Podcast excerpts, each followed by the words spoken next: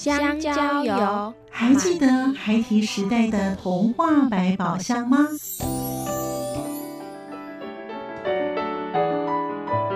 我是桂文雅，世界是一本美丽的书。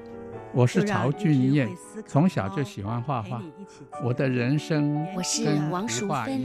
当全世界都在下雨，泥泞不堪，全世界。我是王家珍，持续不断，好好的写。我是林世仁，创作儿童文学，让我找到自己生命中的阳光，可以探寻到生命中充满不可思议的兴奋。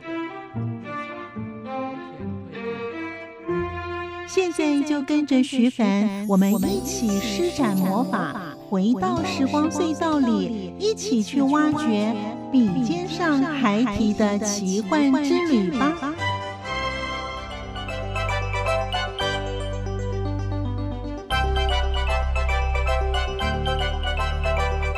迎朋友们收听《笔尖上还提的奇幻之旅》，我是徐凡。在今天节目当中，我们邀访到是儿童文学作家黄秋芳老师。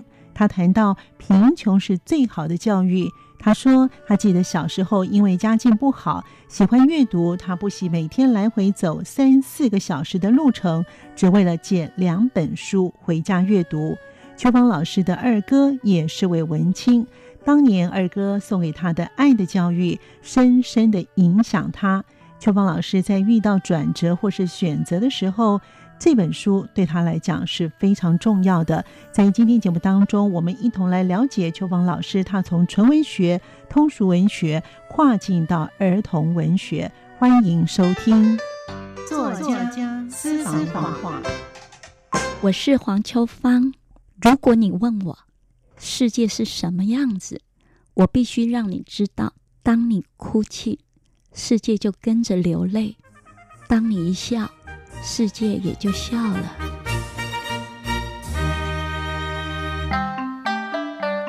声音印象馆单元。贫穷是世界上最好的教育啊！它教会我们珍惜，教会我们奋斗，教会我们努力。所以那一年，他送了我一本书，叫《爱的教育》。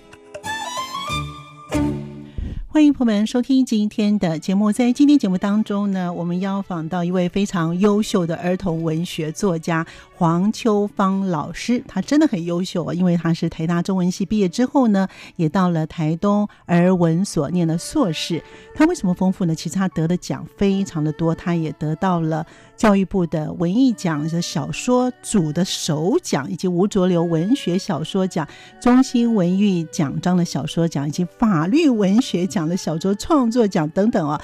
那其实他的论述也很多，还有呢，他的著作非常的多，而且我很喜欢他其中的一本书，就是《床母娘猪猪》。我们待会呢都会请呢秋芳老师跟我们听众朋友一起分享。另外，他也撰编了九个年度的童话选。从九十五、九十六跟九十七三年，那待会呢，会请秋芳老师来告诉我们他的创作之路。老师好，大家好。徐凡真的比我想象中可爱太多了，可惜大家看不到。哦，现在很多都可以用直播的方式哈，只是我们这个节目还没有哦。老师在小的时候的成长环境啊，因为我们发觉你念书念的真的非常的多，而且呢，你在写的这个字句啊，我看到老师的文章以后，我就觉得怎么会有人可以把文章写得这么好，用词遣字真的非常的好啊。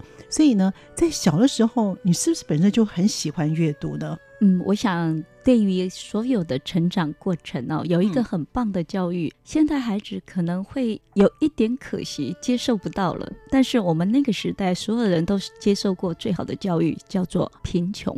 贫穷是世界上最好的教育啊！它教会我们珍惜，教会我们奋斗，教会我们努力。我记得那个时候呢，因为你就是这么渴望读一本书，而又不能，所以呢，下了课啊。会从我们家走啊走啊走一两个小时，走到当时美元在台湾设立的一个图书馆，借了两本书，再走啊走啊，再走一两个小时走回家，就天就黑了，四个小时，对，天就黑了啊。那你就当天晚上把这两本书看完，你又充满了期待。第二天再走啊走啊，再换两本书。这样的日子呢，它其实对我最大的意义就是这本书我还了之后，它就不再属于我了，所以我一定要把它记得。我分析它转折在哪里，我为它做排行榜，哪一件事情我千万不能忘记哦。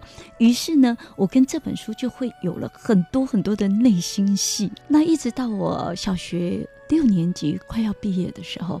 我印象实在太难忘了，哥，我二哥也是文青啊。我们家的孩子，大哥、二哥、大姐都是全校第一名毕业。哎呦，但是他们都没有机会读到书，因为贫穷嘛，就是我们最好的教育。当时呢，考初中要报名费啊，学校老师呢，还有校长，他们就会联合来拜访我妈妈。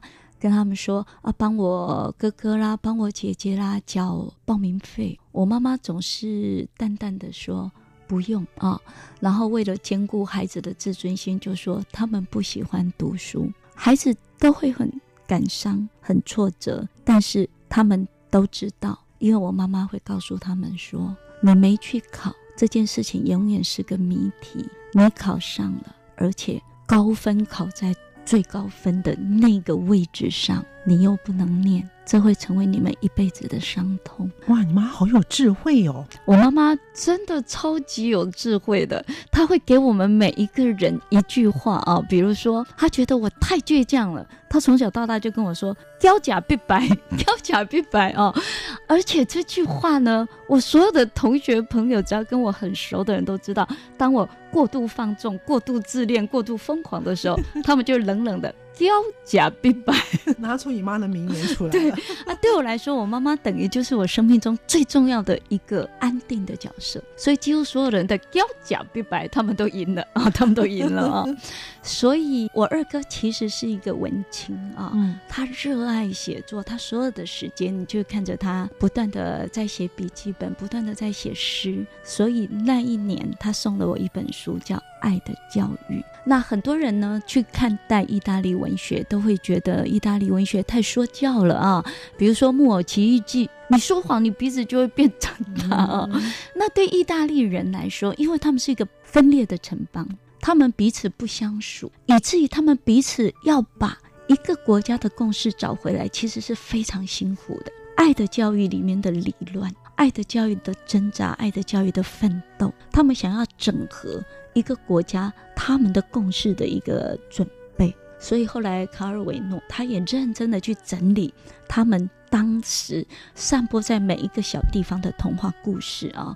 那在这样的一个背景之下，有太多人都说啊，他们无法看得下去爱的教育，简直太说教了。可是因为他是我生命中的第一，其实也是唯一，我就这样深深深深的爱上。爱的教育，甚至在我生命中很多的转折、很多做选择的时候，它非常强烈的影响了我，以至于后来我在创办创作坊的时候啊，我几乎所有的孩子他们都会听到。那当然，如果你的年纪很小很小，你就会听到一个乖宝宝规范啊。你年纪大了，我就会很清楚跟他们说，创作坊就是一个品牌。你出身创作坊，你就要这样的价值，说好话。负责任、团体感，每一件事情让人伤心的，突然间从你脑袋里不经思考冲出去的，你都不要讲，在你的脑海里永远深呼吸，一二三四五，你还觉得这句话我非讲不可，再讲，尽量让那些会撕开空气、撕开记忆的话，让它变小，然后永远不要问别人为你做了什么，每一个灾难、每一个考验、每一个痛楚，都问我可以做什么。这个就是负责任，每一天不断地思考着我对这个世界形成了什么影响，我的好有没有机会在我死亡的时候留下一点印记，我的不好会对这个环境造成什么样的破坏？你不去思考，你永远不知道你的瞬间所做的对这个环境做了什么样的影响。这就是我们的共同品牌。如果我们没有一个。差不多的样子，我们的孩子就缺乏一个他们可以认同的方向跟高度。大概很多年之后呢，这个老师有一次他去演讲的时候就谈阅读嘛，我听到他说他最喜欢爱的教育啊，我真的是笑翻了。他又加了一句：“如果我没有加入创作法，我想我一生一世不可能把爱的教育从头到尾看完。”所以呢，老师，您的创作坊当中的孩子大概都多大的年龄？从小学一年级到国三，所以会因材施教，不同年龄教他们。其实老师真的非常好，因为呢，现代的孩子啊，因为少子化，所以呢，很多的孩子都是被父母呵护长大的，所以说好话、负责任跟团体感，老师已经在他们无形当中加注了品德教育。所以有时候他们会很震撼啊、哦嗯，比如说我们今年刚开学，迎接了太多的新生，然后刚好窗户外面有救护车一有一有过去，就有孩子就拍手，嗯、有人死了，你你很惊吓，对不对？我就请他站起来，我问他这件事情为什么值得拍手？那孩子当然会觉得那就是生活中的变化。那他们打电玩嘛，死的时候。每一次你打死的敌人都是值得拍手的事，那不是真实的人生。那我觉得自己很感伤的是，那是一个小学二年级的女孩，所以我就跟她说，每一次的救护车响，都是一个家庭面对挑战的关键瞬间。所以从现在开始，每当听到救护车，无论你们认不认得他，第一件事先替他祈祷。我们希望世界都好好的。所以我很喜欢让他们写作文题目，好好的，好好的，因为一切好好的啊，你就会觉得生命可以得到很多安心、安全的地方。那孩子当然会觉得很难过啊，因为他们被斥责嘛。那能够怎么办呢？啊，这个时候我都会跟他们说：我希望你们多阅读，多写字。多为你每一本书排行榜，哎，我最喜欢的，你喜欢战斗力就是战斗力排行榜。有的女生很喜欢排颜值 哦，颜值排行榜；有的女生很喜欢排呃不幸排行榜哦，幸运排行榜。随着你不断的在做排行榜这个过程里头，你会觉得你的学习、你的记忆、你的阅读，它会勾连的越来越清楚。那也因为这些勾连，你会发现生活所有的细节。它跟湖映千山一样，风吹过来，叶子吹过来，那所有的影子会印在那个水面上。你就是一座湖，你不要那么急着做反应，你去感觉它，去听它，去感受它。我相信，慢慢的、慢慢的，你可以理解风为什么要奔跑，小鸟儿为什么要歌唱，叶子为什么会掉落。你理解的越多，你所做的反应。我最常跟孩子说的话就是：不要选错了表情，什么时候该哭，什么时候该笑，什么时候该参与，什么时候该离开。这个都是因为我们阅读、思考，我们停留，才慢慢明白。真好。所以呢，在你们创作方的孩子们哈，有像这么棒的老师教，真的是一个福气啊。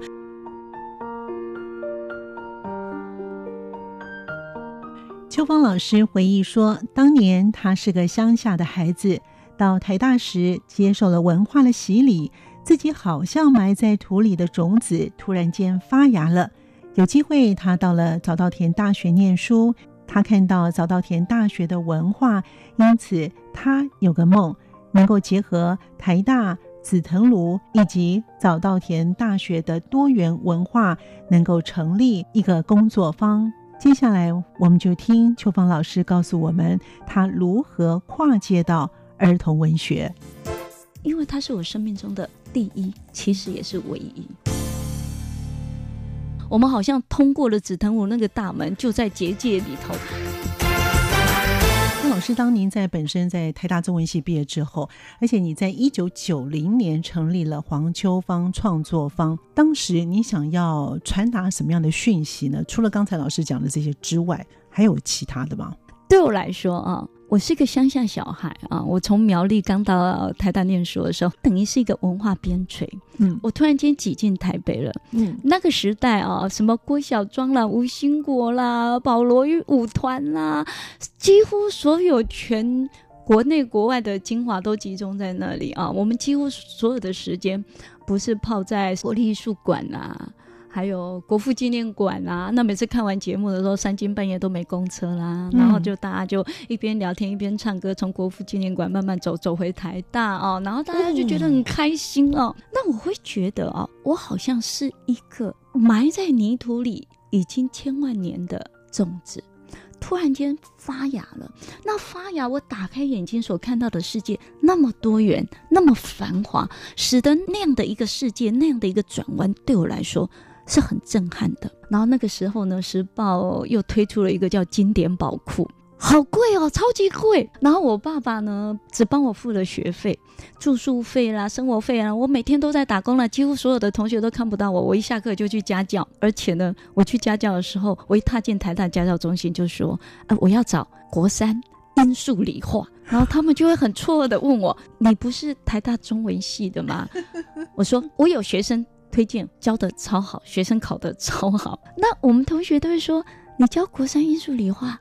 压力未免太大了，终点费超高。对我来说，那是一个非常有效率的，可以去实践我的梦想。所以那个时候，我很多同学都觉得时报经典跑酷那么贵，你怎么买得起？我说分期付款。他们说分期付款，你很多很多很多的，你要跑很多趟家教。对，我那时候买了很多别人无法想象的，我自己直到这个时时候去回眸年轻的自己，还是觉得我很疯狂哦。我不知道你有没有听过，有一种杂志叫印林，印章的印，树林的林。对我们这些外行人来说，因为那时候我刚在学刻印，哦，因为我们不爱念书，所以 因为刚科篆刻啊，就觉得把字呢那乱排。仿佛字面会跳哦，在那个小小的印面上东窜西窜，就觉得很好玩啊。然后呢，就觉得竟然有一种杂志，没有任何东西，只有印章，就一颗又一颗又一颗的印章，就觉得很好玩。哦、比如说这个印面，他就跟你写“南面不易”啊，“南面不易”，他就是告诉你，你虽然有机会成为一个王，向南。垂拱其实是非常不容易的，他是告诉你，你得到的地位，得到的成就，更应该小心警惕。一个小小的印面，它总是传达那么多感情。对那个时候的我，对一个小种子要张望一个巨大的世界，我就觉得充满了魅力嘛啊！后来呢，很久很久很久以后，有一次我在那个，就是我们现在要去买这些书已经很容易了嘛啊！我在那个二手书书的那个拍卖网页上发现。印林的创刊哈一本要三千块，哇！我好开心哦，我有一整套哎。然后我们聊天聊到这件事的时候，我的同学都没有聚焦在。啊，我好开心哦！现在创刊号三件，他们每个人都问我，那时候你不是很穷吗？你为什么都买这些不重要的东西啊？那个时代的我买了很多不重要的东西，比如说中文系，并不一定你一定要买十三经注书，因为它都是单科选嘛，你要选诗经啊，你要选什么都单科，我偏偏十三经注书就把它买齐全了，每本书爱书哎，都那么厚啊！事实证明，毕了业之后。很少翻，后来爬玉山的时候，我就把十三经注疏每一次上山去看吗？是因为要做负重训练，每一次呢就放两本背着。在小山练习，下一次就带三本，下一次带四本哦。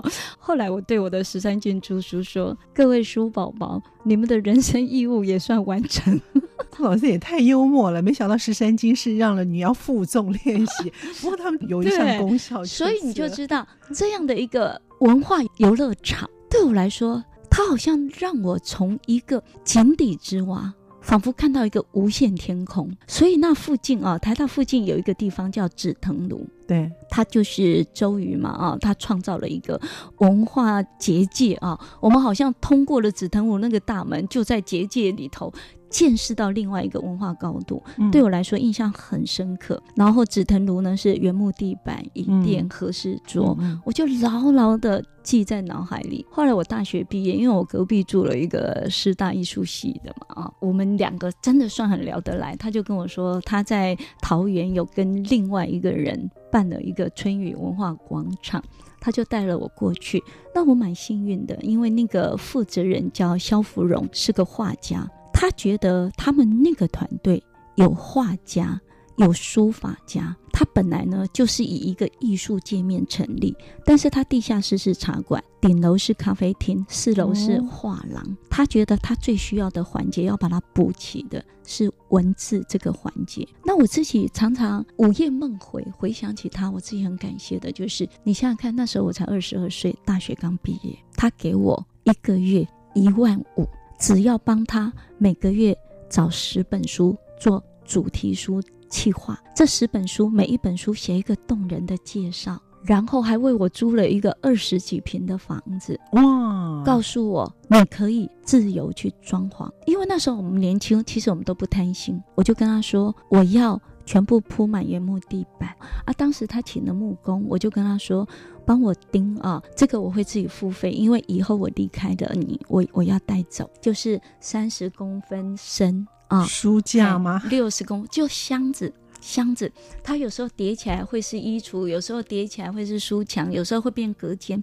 等于我那个二十几平的房子没有隔间，我就用这三十个箱子不断的在变化，然后这三十个箱子就在我大学毕业之后跟了我十几年。对我来说，哦，紫藤庐是个萌芽，那萧芙蓉的春雨文化广场是一个活生生。我就在其中呼吸的滋养。后来我到了东京去了一年多啊，那时候的上课方式就是早上九点开始上语言学校，上到一点，一点下了课，我就在简单学校食堂吃个饭之后，我就开始走路，一直走，一直走，走到天黑，回到家，回到家我开始写稿子。那个时候。反正我预卖了很多很多很多书。当时我很感激的有一个出版社的老板叫朱宝龙。我们那个时代是一个纯文学跟通俗文学其实分得很远的时代啊、哦嗯。所以当我在联合文学啦、中国时报啦、智利晚报啊、自由时报啊发表了一些小说，其实就有两三个出版社跟我说：“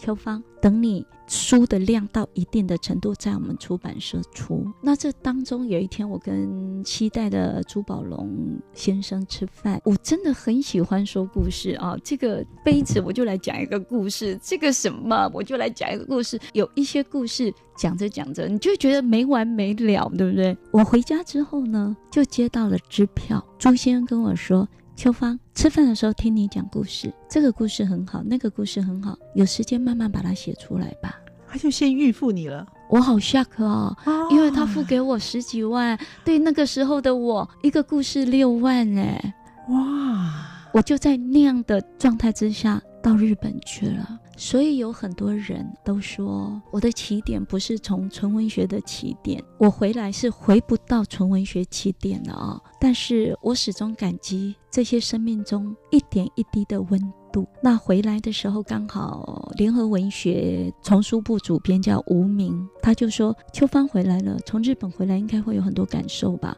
我说：“最深刻的感受就是那个时候，《智利晚报》《智利晚报》主编是刘克襄嘛，向阳也编了一个版位啊。是那刘克襄叫我去采访了一些台独联盟的人，那这些人当年都是，比如说张良哲，他被称为台湾文学之父，就是他是第一个。在台湾大学教台湾人的文学作品的人，那教了一个学期，他就变黑名单了嘛，他就被驱逐了。那对我们来说，他就是一个文学的长城。所以我第一个采访的人是他，他算会讲华语的。接着第二个、第三个，接下来我每一个我都碰壁了啊，每一个都碰壁了，因为他们都不会讲华语，我不会讲闽南语，我们就卡关了。前面几个呢，张良哲帮我做翻译。后来有一天他没空，他就跟我推荐一个日本人。日本人讲闽南语，又讲华语，那个日本人学过，所以呢，那是我第一次觉得很羞耻啊。那个日本人翻译的那一天，我告诉自己，我最晚三年，我一定要学会讲闽南语啊。那也如果说我在。台大是一颗小种子，冲出了地面，看到了世界繁华。那我到日本，可能是一棵树，它开了花，却突然间遇到他无法想象的烈日、风雨、阳光。养分，那全部集中在那个时刻，这样强势的塞进我的脑海里，我下了非常多的决心。然后又遇到台湾要争取言论百分之百的郑南荣，那个时候新闻闹得太大了，整个日本的文学界、学界大家结合起来，我们每天就忙忙碌碌的在世界旧种学会这样冲来撞去、冲来撞去的同时，我们就接到电话。不用再努力了，因为他已经正式自焚了。那个时候的我们都渴望，如果国际势力介入，说不定会有一个不一样的结局。那在那个瞬间呢，我突然间觉得，我坐在早稻田大学周边的咖啡厅的时候，非常感动。你知道，他们也有全学运的那种很多的纠结。是一个非常漂亮的学校，对，它不但漂亮，嗯、而且它附近所有的咖啡厅都有一个很棒、很棒的生活氛围。就是你明明看到一张小小的海报啊，其实他是真的超级有名的学者、超级有名的作家，他们就很轻松的就坐在那个咖啡厅。跟一个大一的学生就这样对话起来了，没有学术的阶级，没有任何的差异，他们可以在那边平行对话。我做了这个咖啡厅，做了那个咖啡厅，做了那么多个咖啡厅之后呢，我就想着，总有一天。我想要创造一个这样的世界。那因为我常常这样讲，常常这样讲。那时候回台湾，很常这样讲，就被有一个文化议员。那个时候，我为什么会认识他？因为我很想做一个这样的地方。而我第一个念头，对我来说最熟悉的地方就是台大嘛。我在台大附近找的时候，找到一个二楼还不错的地景，还不错的场域，结果一个月要六万。那个时候六万很贵耶，很贵啊！我就很傻眼了，我就心里想啊，要经营一个这样的文化场域，在台北是行不通的。哎，我就远一点。我就到了淡水，淡水也是我心目中我很喜欢的，因为有淡江大学，有美丽的地景。我觉得大自然的含育跟当地的人文，这是我的选项。结果淡水还是很贵。后来我就想到。哎，那来中立好了。它切过老街，有老街西；嗯、新生的地域包围起来，有新街西，还有中原大学跟中央大学。但是对我来说，这个地方我真的太不熟了。嗯，你很陌生。那我觉得一个地方的文化水平应该跟他的政治水平有关。政治人物如何，一定都是这里的人选出来的嘛。对，所以我就去跑去议会旁听，然后刚好旁听有一个议员叫谢碧春在质询桃园神社，他们说那叫日本军国主义要拆，但是他的想法是这个神社有一个非常独特的地方，就是我们一般走的楼梯，我们的脚都可以整个踩上去，那个神社最后一节的楼梯很窄，大概就比手机宽一点，你脚踩上去是不是只有前面一点点，你后面要悬空？它是告诉你，每一个阶梯、每一个塔、每一个像，它其实都是天人之间的通道。我们向天，第一件事情要学会谦卑。是的，所以他很想要把它保留下来。啊、哦，他说，我们不应该看他的军国背景，要看他跨掉战争、跨掉人跟人的族群差异，他最后形成的天人的关系。彻底的感动了我，然后最妙的就是他在质询警政的时候，简直跟警警察局长吵起来的时候，忽然之间啊，他就深呼吸，深呼吸之后呢，立刻用一个很平静的方式跟他对话。哇，这两件事情在我的脑海里交错啊，我我实在太难忘了。但是因为我不认得他，后来，所以我隔壁就住了一个。师大艺术系的男孩，他就约了我说：“秋芳，你会写字，我会画画。”他就说有一个文化艺员，他真的很有文化水平，然后在商言商，他也有人际关系。我们三个人一起来开个茶艺馆，你看怎样？那我当然就觉得很开心啊。然后我们三个人就见面了，我就跟他正式认识了。嗯，正式认识之后呢，我们就会觉得怎么搞的？我们两个都毫无成本观念，然后那个。